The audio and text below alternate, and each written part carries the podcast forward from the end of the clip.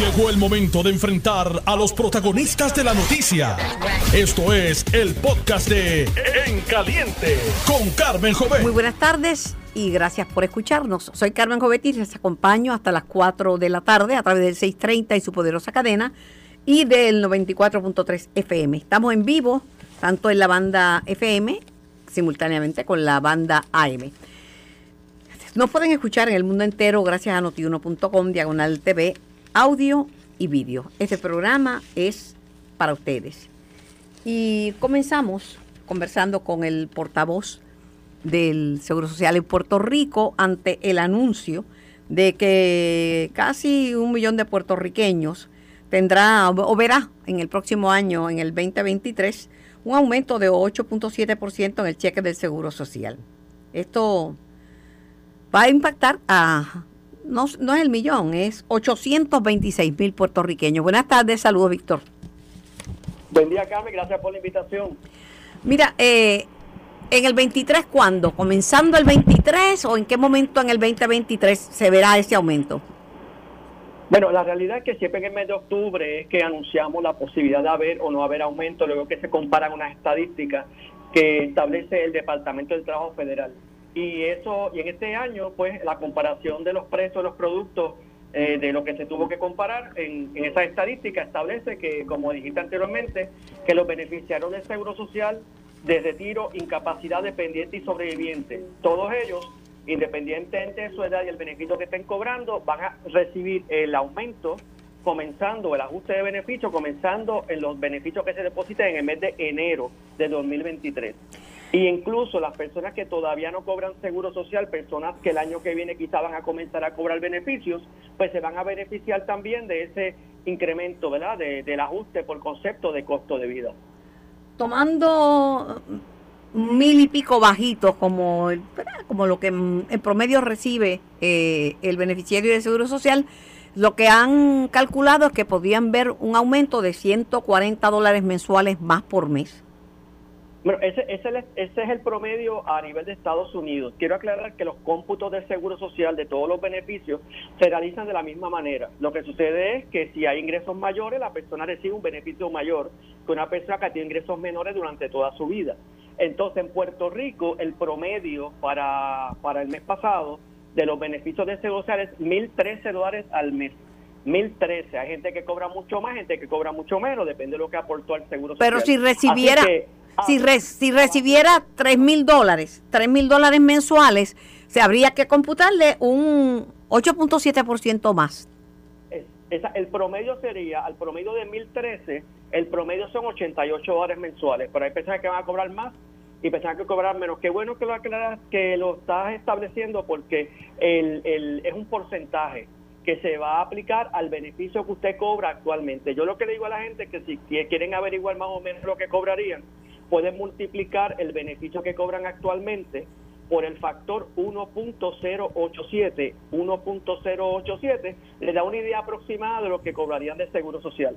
Ahora, la persona no tiene que hacer nada, nada, ni comunicarse con nosotros, porque este ajuste va a ser completamente automático. Así que tengan cuidado a esas llamadas que puede estar recibiendo de estafadores que quieren pedirle información personal, dice que para procesarle el, el, el, ajuste de seguro social, usted cuelga el teléfono, no brinda ningún tipo de información. Seguro Social va a notificarle por escrito a todos los beneficiarios en diciembre próximo a cuánto va a ascender su beneficio de seguro social del año que viene. El, digo, esto lo hace el gobierno federal porque es que la inflación, la participación de Estados Unidos en la guerra, este, y las sanciones contra Rusia y aguantar el petróleo por parte de Rusia ha encarecido la vida y ha aumentado todos los precios. La inflación está tan alta que el seguro social que ya había aumentado y el aumento la vez pasada fue también histórico. En 40 años no se había aumentado tanto y ahora también se, pero, pero aún así Aún así, le va a ser difícil al ciudadano promedio enfrentarse al alto costo de vida. El Congreso estableció esto desde, desde 1975, donde se tiene que buscar unas estadísticas de uno que establece el Departamento de Trabajo Federal. No somos nosotros quienes lo determinamos. Claro. Vemos la comparación de precios de unos productos utilizados por los empleados clericales y urbanos desde julio, agosto y septiembre del año anterior versus julio, agosto y septiembre del presente año. Por eso es que en octubre es que se anuncia Y entonces el propósito es que los beneficiarios del Seguro Social reciban un ingreso adicional para ayudarlos a enfrentar, claro, el, alto precio, o sea, el aumento posible de los productos. Y, y eso se hace eso se hace pues automáticamente luego de que se comparan esas estadísticas. básicamente. Por, otro lado, eh, una buena noticia es que las primas del de, Medicare van a bajar y que los beneficios eh, no únicamente van a subir, sino que las primas, y ya cuando uno ya está disfrutando de seguros sociales, es que cuando le empiezan a salir todo achaques de cantazo. Sí, Medicare cubre en general a personas incapacitadas, a personas adultos mayores de 65 años o más y también a personas que padezcan condición renal que requiera tratamiento de diálisis o trasplante de riñón. Así que las personas que están inscritas a la parte B de Medicare, que la mayoría de ellos se les descuenta la prima de Medicare de su beneficio de seguro social, pero hay otras personas de 65 años o más que tienen la opción de cobrarla directamente. Ahorita dijiste cuánta gente cobra en Puerto Rico. Dinero como tal de seguro social son 826.292 y de esos que cobran, algunos también tienen Medicare, algunos de ellos, pero aparte de esos, hay otros 25.615 que pagan el Medicare directamente y no cobran mensualidades, quizás porque no cualificaron a Seguro Social o que quieren esperar más tiempo para cobrarlo después y tienen el Medicare. La prima baja, la prima básica de la parte B baja de 170 dólares con 10 centavos mensuales que cuesta este año, el año que viene baja a 164 dólares con 90 centavos personas con ingresos altos que pagan una prima mayor van a notar un alivio también el año que viene. Y aquellas personas que no se inscribieron a tiempo y pagan penalidades también notarán algún tipo de alivio en el costo de la prima de la parte B de Medicare. Han hecho una proyección eh, de que esto representa 750 millones, ¿verdad?, de ingresos adicionales que llegan al país, porque esos, esos beneficiarios de seguro social, pues, este, gastan, gastan, gastan y lo ven como un ingreso adicional que va a llegar al país. De hecho, eh, entre desde la persona que cobra menos dinero hasta la persona que cobra más dinero en Puerto Rico, desde el bebé que cobra porque papi o mami se retiró, se incapacitó o murió, una persona mayor de 100 años, en Puerto Rico al presente se pagan 837.2 millones de dólares cada mes en beneficio del seguro social. Pero claro, como es un seguro, ese beneficio es porque usted o la persona bajo cuyo récord y beneficios trabajó, aportó al pote de seguro social y cualificó usted o algún ser querido como dependiente o sobreviviente. Un tema no, es, asistencia económica, es un seguro. Un tema, y con esto termino, ¿verdad? No tienes que darme tu reacción. Yo sé que tu deber es informar y notificar a la gente de lo que viene eh, la política pública, esos son otros 20 chavos y otros 20 pesos que, lo, que no, no, están dentro de tu, de tu descripción de trabajo, pero el comentario de que se asoma una insolvencia del Seguro Social continúa, ¿sabes? Todos los años la Junta de Síndicos del Seguro Social le envió un informe al Congreso de Estados Unidos eh, explicando, la, la, es como yo lo comparo con el, con el agua que llega a la cisterna. El agua que entra a la cisterna es la aportación de los trabajadores versus lo que se paga de beneficio del Seguro Social. La última proyección establecía, la, la que se envió este año, que en el 2030, si todo sigue igual, no hay cambios en cuanto a lo que se aporta al pote del Seguro Social y todo va al mismo ritmo, en el 2035 se pueden pagar los beneficios normalmente hasta el 2035 y del 2035 habría como un déficit de 20%. Eso quiere decir que hay un 20% que faltaría, pero no es que no haya dinero para nadie, sino que hay que ver, y es el Congreso el que determina, ¿verdad? Con sus legislaciones, ¿verdad? qué cambios hay a corto o a largo plazo para la solvencia de su social. Por ejemplo, para, en general, eh, el descuento, lo que aportamos los trabajadores al, al pote de seguro social, ¿verdad? Es un porcentaje, ¿verdad? Para FICA, que protege la cantidad para cómputos, y 1.45 para el seguro de hospitalización de Medicare. Ese porcentaje, eh, parcialmente el 6.20, que es para lo que paga beneficios, no se ha cambiado desde 1991. Desde el 91 seguimos aportando 6.20 y 1.45 para el Medicare. Cuando, hay, cuando eres empleado, el patrono parea la cantidad.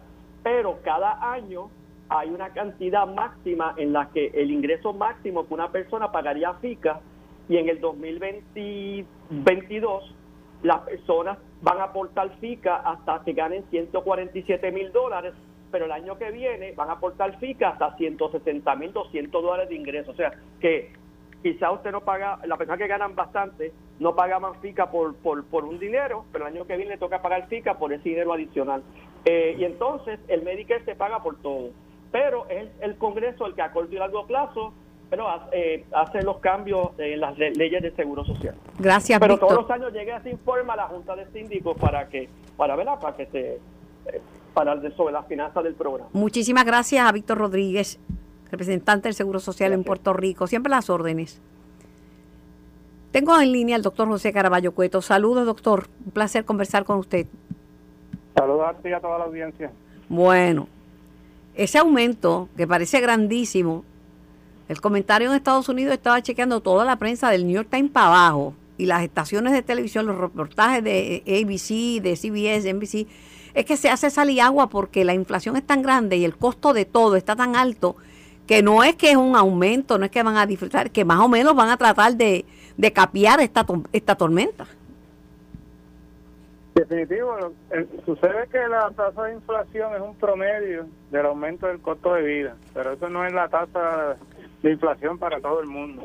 En el caso de las personas, de los adultos mayores, donde el ingreso se le va más en el área de servicios médicos, pues eh, si los servicios médicos aumentan más que la inflación, pues realmente pues, pues la inflación no es un, buen medidor de su costo de vida, ¿no?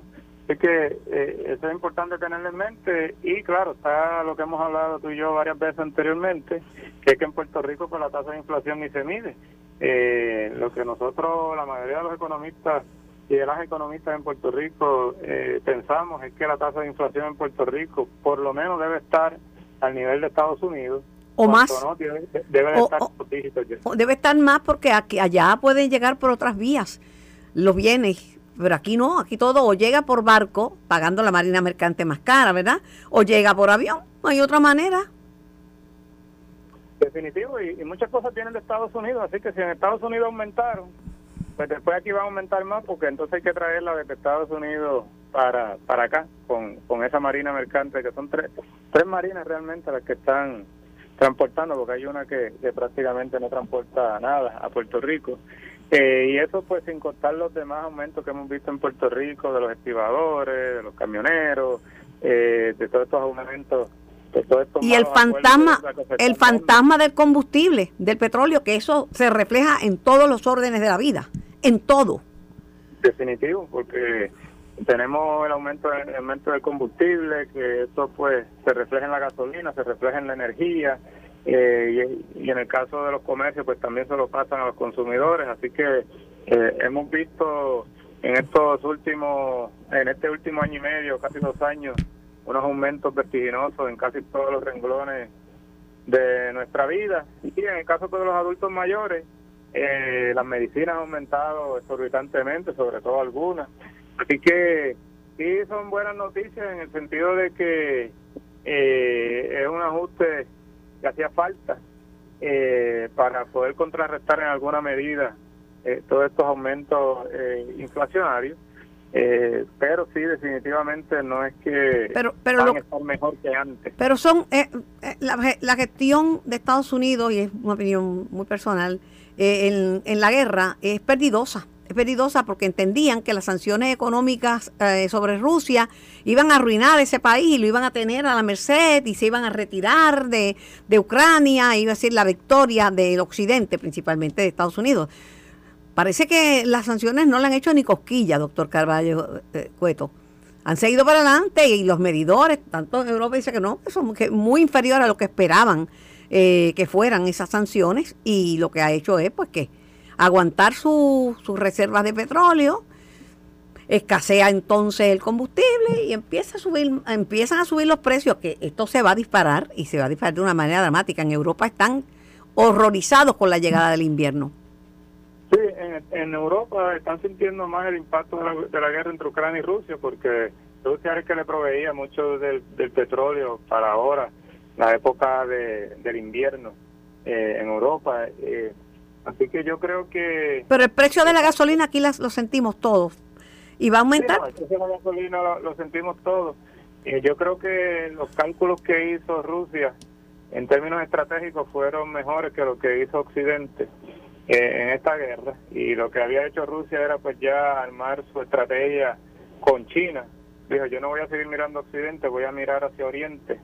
Eh, Mientras que Estados Unidos, para acabar de complicar las cosas, perdona que lo interrumpa, no únicamente calculó peor, sino se ponen a, cucar a China con el tema de Taiwán, que puede poner en peligro eh, a, su, a, su, más grande socio comercial, porque imagínate que China no deje de mandar bienes, como pasó durante la pandemia, empezaron a, escasear los productos y eso fue un corre-corre también. Sí, bueno, Estados Unidos ya desde la época de Trump había empezado con una retórica anti-China muy fuerte y Biden la ha continuado. Eh, yo sí considero que esto tiene sus pros y sus contras. Ya hemos hablado de los contras. La parte positiva de esto es que Estados Unidos va a empezar a estimular más a que sus empresas regresen eh, a las Américas, en plural y ahí pues Puerto Rico, y eso es lo que le están llamando el, el reshoring en inglés, o, traerlos de vueltas acá, eh, después del offshoring que hicieron hacia, hacia Asia. Eh, y ahí pues Puerto Rico tiene que posicionarse bien y, para poder capitalizar en ese río revuelto de inversión extranjera que va a estar huyendo de, países que ya no son tan aliados de Estados Unidos. Y por otro lado, yo creo que allá a nivel, a nivel del gobierno local, pues tenemos que trabajar más eh, mejor estas reestructuraciones de deuda para que no impliquen más aumento en el costo de vida. Víctor, Víctor, Víctor Rodríguez me dio una explicación sobre, pero en Estados Unidos y chequeando la prensa y chequeando los análisis económicos se sigue hablando de, la, de que puede quedar insolvente el seguro social. Porque no es, no es para, aquí es para un grupo de personas, porque en Estados Unidos son millones y millones y millones los beneficiarios y tienen el seguro social suplementario y otros beneficios. O sea, yo no sé qué pasaría si queda si quedara insolvente el seguro social. Sí, eso se pronostica que ocurrirá en el 2035. Ya eso ocurrirá y ya Puerto Rico tiene experiencia con eso porque aquí quedaron insolventes los fondos de retiro del gobierno central y se le ha continuado pagando las pensiones. No, pero que la gente piensa que lo que es americano, que eso no va a fallar. Nadie piensa que le pueden quitar el seguro social o que o que puede desaparecer por insolvencia. Eso no no nos lo planteamos aquí. No, es que eso no, no va, a, ocurrir, porque lo que va a ocurrir es que empieza el sistema del Pay As You Go, que entonces se empieza a pagar con impuestos, se empieza a pagar los beneficios del Seguro Social. Nadie se va a quedar sin los beneficios del Seguro Social. Lo que sí puede ocurrir, y es más probable que ocurra, es que entonces pues reduzcan los beneficios, aumenten la edad de retiro, que eso también lo, lo han hecho en Europa, en vez de ser los 65, a lo mejor lo suban tres años más, eh, y aumenten la, la tasa de contribuciones para los que estamos en edad productiva, que en vez de estar contribuyendo un 15% aproximadamente en total, a lo mejor lo aumentan, al igual que, que otras personas que están contribuyendo proporcionalmente menos, pues los pongan a contribuir más, pero que se queden sin el beneficio, eso es altamente eh, improbable eh, porque lo que ha ocurrido en otras ocasiones pues es que se, instala el sistema de, del Pay As You Go, que lo tenemos aquí en el sistema de retiro del gobierno central. Que bastante que lo criticaron aquí cuando empezaron a hablar del Pay As You Go. Pero en resumen, en resumen, doctor, eh, aunque veamos desde diferentes ópticas, una más, más, más, terrible como es la de la guerra, otra más, ¿verdad? Una óptica más optimista de que también pueden pasar cosas buenas. Lo que no lo despinta nadie es que va a ser mucho más difícil vivir aquí. Oh, definitivo. Yo espero que esta reestructuración de deuda que se está dando en la energía eléctrica no conlleve aumento regresivo. Regresivo es que las personas que tienen menos ingresos lo paguen a la misma tasa que los que tienen más ingresos, porque eh, estos mismos beneficiarios del Seguro Social pues no pueden estar pagando un cargo mensual igual que, que los altos ejecutivos que tenemos en, en Puerto Rico, porque entonces es desigual. Bueno, el gobernador eh, está tratando y está diciendo que de ninguna manera el abonado va a pagar este e, ese cargo. Ese cargo lo sugirieron, la, lo sugirió la Junta, entonces los, se viraron para atrás los bonistas y no eran 23 dólares a, por 25 años. Dijeron, no, son 26 por 50. Pero eso quedó en nada cuando la jueza Taylor Swain lo mandó a mediar. Hay que ver si, si que no se retome eso, porque esto hay que trabajarlo como los casos de deuda de corporaciones, donde se paga con los activos que hay, con eso que se paga. Eh, porque cuando uno invierte en una compañía, uno está invirtiendo en esos activos. Exacto. No puede estar buscando Exacto. Eh, ingresos adicionales, porque es que ya, ya aquí no, no, aguantamos un golpe más en nuestro bolsillo. No, no, no de, ninguna manera. También lo dijo el negociado de energía que no debe haber ni un golpe más al, bolsillo del consumidor. Vamos a ver qué pasa. Eh, prepárese para lo peor, ¿verdad? Y espere que ocurra lo mejor. Eso mismo es. Y esperamos, pues, que eh, eh, la buena noticia de todo esto es que vi que hay una discusión en el Congreso para acelerar la transición a energía renovable en los hogares, que esa es eh, lo queramos o no, esa es nuestra solución de cara al futuro. Ya yo me adelanté, ya yo me adelanté, pero lo bueno de eso es que serían 5 billones de dólares adicionales, 5 billones con B de bueno, este que son 5 mil millones y eso da para energizar mucha gente definitivamente. Y, así también nos, ahorramos el, gasto que tenemos todos los años en la importación de, combustibles fósiles. Ponemos ese dinero a correr en nuestra economía, así que ahí tenemos una, una solución ganar-ganar para todas las partes. Yo lo digo y no me lo creen, y los políticos dicen, no, eso es para los ricos, eso es para los, cada vez que me vienen con esa vaina. Bueno, doctor, usted no es culpable de eso. Hay gente que no aprende, gente que no quiere oír, no quiere aprender, pero allá Juana con sus pollos. Ahora, la verdad es que ya eso de que los huevos se pusieron a peseta no es una frase coloquial, parece que es cierto. Van a ponerse a peseta. Usted compra un huevo y le ha costado una peseta. No, ahora mismo están más de una peseta. Por eso. Han sacrificado eh, muchas aves por, por una gripe aviar que, una plaga de gripe aviar que hay eh, y nosotros tenemos que empezar a no... Pero antes eso era una, una frase de exageración hiperbólica, deja que se te van a poner los huevos a peseta. Ya, ya, ya eso hay que quitarlo, ya están a peseta guama. Doctor Caraballo, gracias por su tiempo y gracias por su aportación y colaboración a nuestro programa. Siempre la orden. Igualmente. Voy a la pausa, regreso con más de En Caliente. Estás escuchando el podcast de En Caliente con Carmen Jovet de Noti 1630. Así mismo es, estamos en vivo hasta las 4 de la tarde, gracias a Dios que es viernes de reunión con amigos y familiares, de recreación, de renovación y de reflexión para no cometer los mismos errores semana tras semana. Tengo en línea al senador eh, y portavoz de la delegación progresista en el Senado, Tomás Rivera Chat. ¿Me escuchó, eh, senador? Sí, buenas tardes, Carmen, para ti, para tus compañeros y compañeras de la estación y para la audiencia que te sigue y te escucha todos los días. Dije delegación. ¿Se acuerda que me regañó porque había dicho este minoría progresista? No, no, yo no, yo nunca te regaño. yo lo que hice fue que aclaré que somos la delegación del Partido Progresista. Pues pero yo la arreglé. muy bien, muy bien. Pero no fue un regaño, pues fue una aclaración. Era un regaño, pero va, está bien, déjalo así. Eh, este, yo creo que yo soy la única persona que le pega bellona a usted en Puerto Rico entero. Parecería.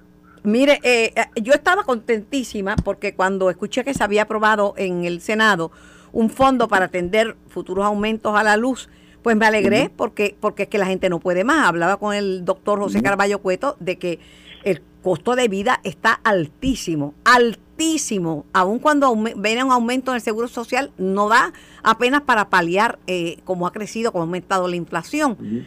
Pues entonces yo me alegré, pero entonces usted sale diciendo que esto es como un cubo de Rubik. O sea que esto, ¿en qué sentido? Yo creo que el proyecto no, le parece bueno. Totalmente, el proyecto es realmente un engaño. El proyecto que se presentó, eh, el PLC 1053, para crear un fondo, eh, no identifica un solo centavo para iniciar ese fondo, en primer lugar.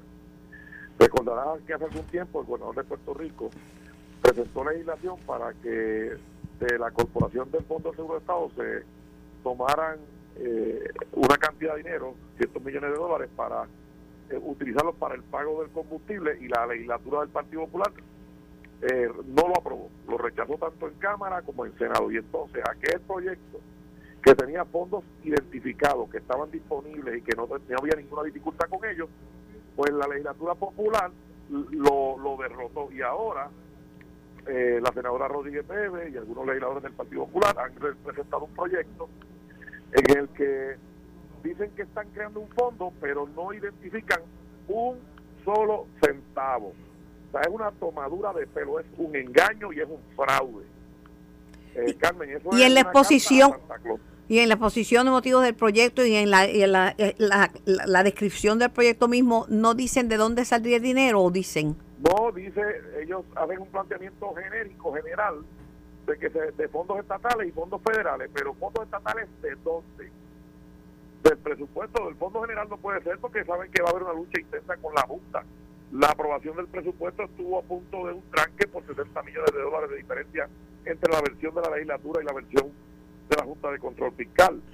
Eh, y entonces fondos federales, Carmen, para que veas al ridículo que llega a la legislatura del Partido Popular y lo ridículo de este proyecto, dice que se van a utilizar de fondos federales. Carmen, no hay ley estatal que pueda cambiarle el uso o, o darle verdad tránsito a fondos federales. Cuando los federales, cuando el gobierno federal asigna fondos, vienen ya con un propósito específico, con un propósito definido que no puede variarse.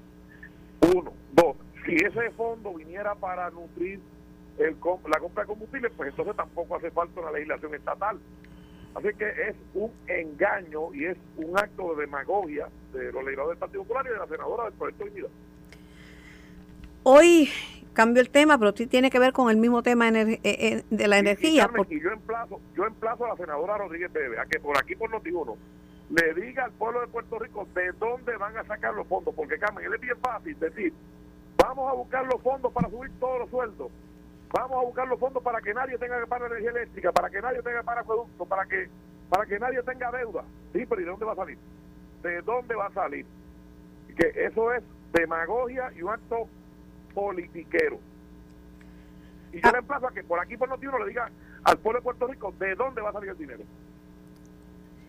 El, hoy hay una bueno, una, una protesta, había una convocatoria, artistas eh, internacionales habían llamado también a que la gente se sumara, el padre, padre Pedro Ortiz, eh, junto a junto eh, a, Movimiento Victoria Ciudadana y el PIB y otras organizaciones, en protesta por Luma, pidiendo sacar a Luma, y obviamente en contra de que, de que haya alguien privado en, el campo de energía. De, de, temprano, parece que es de todo el día, porque de temprano del mediodía estaban convocando. ¿Y, cuánta gente ha ido, Carmen? No sé, no sé. Ah, pues yo vi unas imágenes que no había nadie, muy poco gente.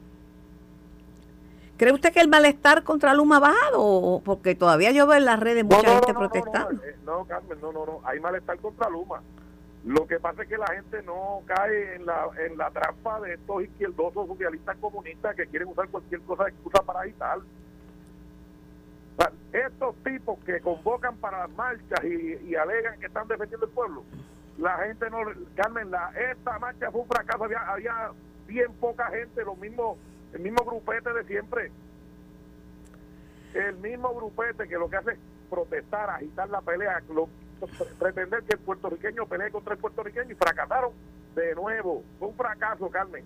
Pero, un fracaso. Le han caído encima al gobernador porque dijo que el ingeniero Daniel Hernández, que viene de la Autoridad de, Energía Eléctrica, fue director de generación en energía eléctrica, que es el portavoz y que está a cargo ahora de proyectos renovables, eh, que hablaba muy bien, que explicaba a la gente, que pasaba, iba a todos los medios, le han caído al gobernador de que ahora sí que es el abogado de Luma. ¿Quién? ¿Quién le cayó encima, Carmen? Pues el líder de otros partidos.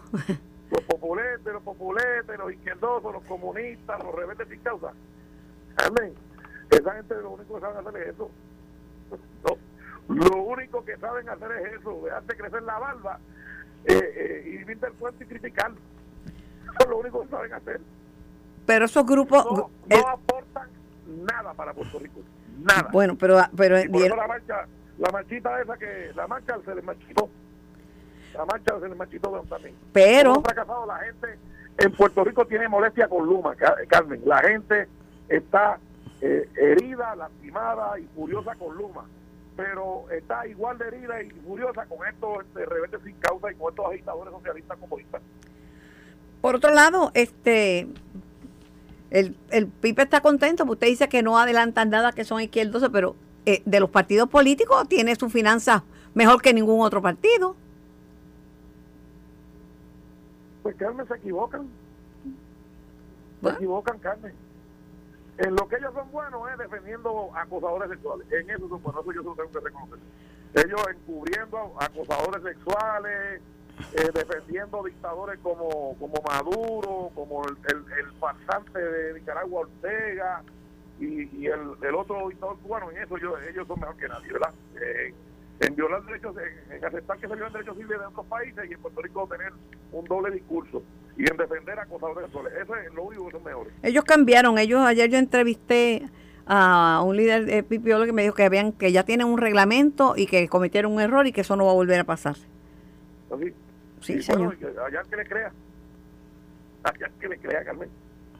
Todos los faltantes. Trataron de encubrir y llamaron mentirosas a sus propias mujeres. Carmen, a sus propias mujeres las llamaron mentirosas. Ese es el tipo. El que quiso chanchullar para defender un acosador sexual. El que defiende la dictadura, que abusa contra el pueblo cubano, contra el pueblo venezolano y contra el pueblo nicaragüense. Ese es ese liderato. Esa es la patria que ellos quieren para Puerto Rico, lo que ellos dicen patria nueva. Y usted ve al Partido Nuevo Progresista sólido porque porque piensan que este esta administración ha sido fatal y que no van para ningún lado, que tienen la ¿Quién lo piensa? ¿Quién lo piensa? Pues los que, pues aquí aquí los que piensan son los partidos políticos, los líderes de los partidos políticos. Que le, ganamos, le, le ganamos, le ganamos, le ganamos, le ganamos en el 2020, le ganamos en el 2016. Carmen, pues, le ganamos. A pesar de todas las críticas, a pesar del malestar con Luma, a pesar de todos estos revoluciones, ¿usted cree que vuelven a ganar?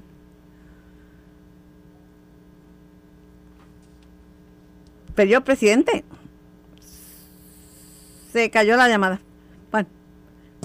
Carmen, estoy aquí. Ah, estoy aquí. digo yo que si a pesar de todas las críticas y a pesar de todos los comentarios en contra de Luma y que fallaron con, con, el, con lo del temporal, Fiona, que no se ve la reconstrucción del país, ¿usted cree que van a ganar de nuevo? Carmen, Puerto Rico, los aumentos que se han dado a todos los empleados públicos, el aumento del salario mínimo federal, el plan de clasificación y retribución, hemos estado trabajando intensamente, intensamente eh, para defender a todos los puertorriqueños. Defendimos la pensión de los jubilados, Carmen. Estamos repavimentando las carreteras, arreglando las escuelas. Estamos tratando de identificar fondos para que el costo de la energía eléctrica no se eleve. Estamos trabajando todos los días intensamente. Y ese grupete de socialistas y comunistas y de fracasados del Partido Popular y Partido Independentista, Victoria Ciudadana y Proyecto de Unidad, pues claro que nos critican. Bueno. Pues claro que nos critican, pero ya le ganamos, Carmen.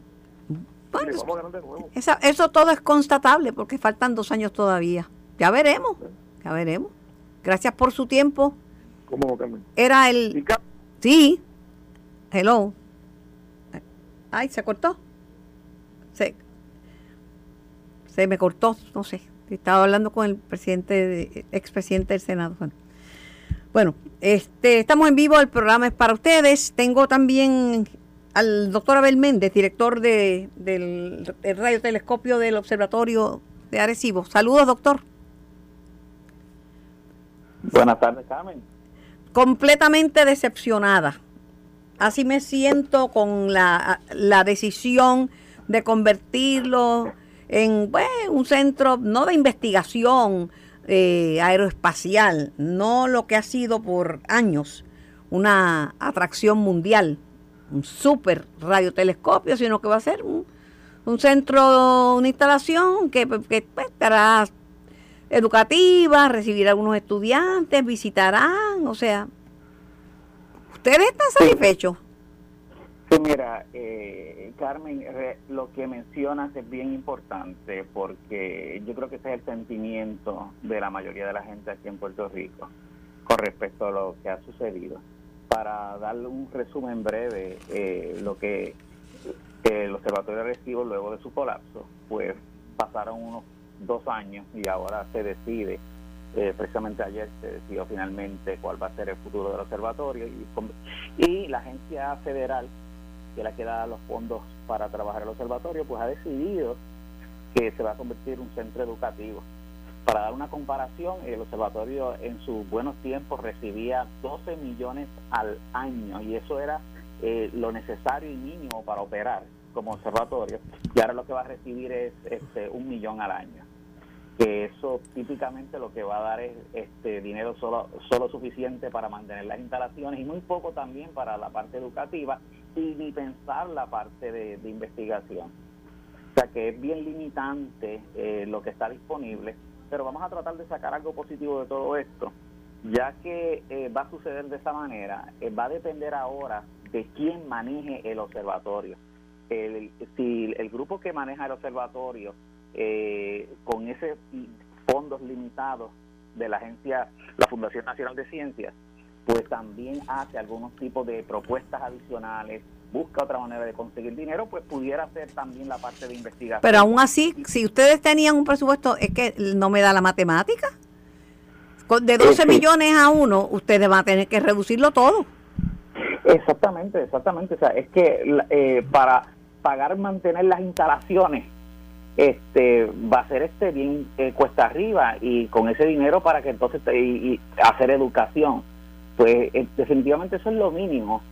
Y va a depender de quién lo maneje a ver si puede conseguir y de hecho eso es lo que quiere este la NSF que está que todas las propuestas de los diferentes grupos universidades instituciones que quieran manejarlo eh, por los próximos cinco años pues tienen que demostrar que eh, pueden conseguir de alguna manera fondos externos también para este, hacer otros proyectos. Y puede incluir su investigación, así como las universidades someten propuestas y reciben dinero para hacer investigación, pues que se convierta en institución eh, de eso. Pero estamos hablando de, especulando de lo que pueda pasar, porque eso lo, lo va a decidir la institución que lo maneja.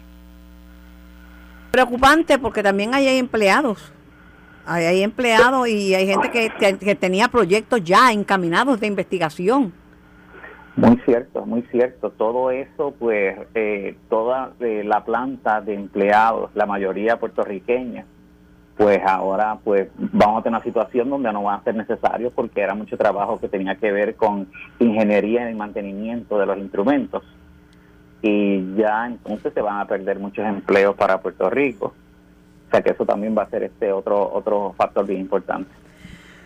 Me preocupa sobremanera porque se dio la impresión, como la imagen de la caída del, del radiotelescopio fue una imagen tan impactante y eso le dio la vuelta al mundo y todo el mundo, eh, todos los comentaristas del planeta, alabando la gestión del el radiotelescopio de, Puerto Rico, de Arecibo, daba la impresión de que iban a salvarlo, o sea, de que iba a haber un proyecto de, levantar el radiotelescopio y continuar con, porque ha habido hallazgos importantes que se han hecho en el radiotelescopio de Recibo.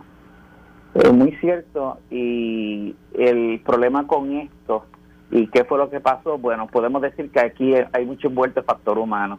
La Fundación Nacional de Ciencias, dirigida esta parte de la división astronómica, por una serie de personas y si ellos entienden eh, y ellos deciden que este esto no es algo de interés pues este pues no hay nada más que hacer.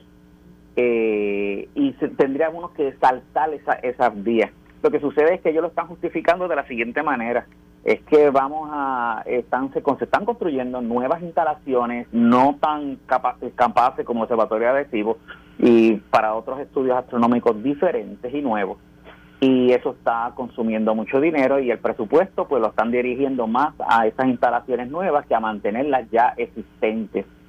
Y le ha pasado a, otras, a otros observatorios este y, y pues ha sido eh, bien triste porque muchos de estos observatorios, incluyendo el observatorio de Arecibo, tienen un récord eh, eh, extenso de haber hecho descubrimientos importantes, inclusive a nivel de premio Nobel. Por eso le digo, por eso le digo, o sea, a nivel de premio Nobel, que no es que... ¿Y cómo ha tomado la comunidad eh, científica aquí en Puerto Rico y, y los empleados del radiotelescopio esta noticia? Eh, bueno, es, es, devastadora. O sea, ya te están diciendo que el status quo que tiene ahora mismo eh, va a terminar, tiene fecha límite, septiembre de 2023. O sea que todo está operando, ¿verdad? Este, sin el radiotelescopio y luego de que se cayó el radiotelescopio, pues seguía operando y no se despidió a nadie. De hecho, se estuvieron contratando gente y estudiantes nuevos para trabajar con los instrumentos que ya existen allí, que la gente cree que, que eso era lo único que se hacía pero todos esos instrumentos adicionales se seguían utilizando, se seguía haciendo ciencia, hasta que se mantenía un estado de, trabajo y, productividad científica. Y, eso viene a un fin definitivo en septiembre de 2023 cuando lo tome manejar algún otro grupo. Preocupante por demás porque eh, adicional a todo lo que hemos hablado de la aportación al mundo de las ciencias que, ha hecho el radiotelescopio del Observatorio de Arecibo y, y los científicos que han laborado allí, que algunos han levantado sus tesis eh, y recibido do, premio Nobel y muchísimas otras, eh, muchísimas otras premiaciones. Esto es una, era una atracción turística. La gente venía porque aquí se hizo eh, aquella película del espacio, ¿verdad? Con este, con Jodie Foster, Contact, y eso pues eso nos, nos, nos, catapultó y convirtió el radiotelescopio en una atracción. Así que hasta el turismo se perjudica. Sí, en todos los niveles eh, tenemos que el Observatorio de Arecibo pues ha sido este un pilar y, incluyendo la economía de Puerto Rico, o sea, no, en turismo no solamente, porque allí también se tienen, la mayoría, como dije, de empleados son de Puerto Rico y ellos tienen que pagar las utilidades aquí para Puerto Rico, que era eh, bien demandante los requisitos energéticos, de agua, etcétera, en, en, el observatorio. Y, y, nos afecta por mucho este, eh, a nuestra economía, eh, a nuestra educación, o sea, un impacto múltiple. Me sorprendió también eh, cuando la comisionada residente dijo que tenía un anuncio, yo creía que iba a decir que aparecieron los chavos, pero cuando dijo que con tristeza, que se sentía decepcionada, pues la noticia cayó como un balde de agua fría. Pues mira, eso debió haber sido la solución si, si la NSF y el personal que está dirigiendo estos proyectos astronómicos y decide y tiene la voz para decidir este que, se aprueba y que no se aprueba y ellos no tenían interés, pues tú te le tienes que ir por encima porque ellos tienen un presupuesto, se le asigna un presupuesto a fondos federales. Pero si se quiere construir algo que está fuera de su presupuesto, pues tú tienes que ir directamente al gobierno federal y que si en Estados Unidos el Congreso aprueba algo, se aprueba, punto. Y allá tal vez no hubo el suficiente peso, la suficiente fuerza para poder este decirle a NSF este, mira, este, ok, te vamos a dar este dinero adicional. Así pasa con todas las misiones, por ejemplo, que se envían al espacio de NASA. NASA tiene un presupuesto, pero algunas veces ocurre que, mira, este, esto es una misión que se va por el presupuesto y es importante y se habla más arriba y entonces le asignan ese dinero a NASA para que aquí le debieron asignar un dinero especial para este a NSF para que pudiera seguir manteniendo el observatorio y eso no pasó. Muchísimas gracias, doctor Méndez. Es lamentable, ¿verdad? Muy malas noticias. Fue frustrante por demás. Tanto que se gasta en la guerra, ya van por veintipico mil millones, que son billones de dólares, y no aparece para la ciencia y la educación. Pues por tratar de ser positivo, si esto ha pasado en cinco años de mucha transición que ha pasado en Puerto Rico, vamos a ver si en cinco años pasa una transición bien grande, pero que esta vez sea positiva. Ojalá. Gracias, doctor Méndez. Estoy a las órdenes. Gracias, Carmen. Ay, señor mío. El doctor Abel Méndez, director del radiotelescopio del Observatorio de Arecibo, que ya no será un radiotelescopio y un observatorio, sino un centro, un centro educativo. Esto fue el podcast de En Caliente con Carmen Jovet de Noti1630. Dale play a tu podcast favorito a través de Apple Podcasts, Spotify, Google Podcasts, Stitcher y notiuno.com.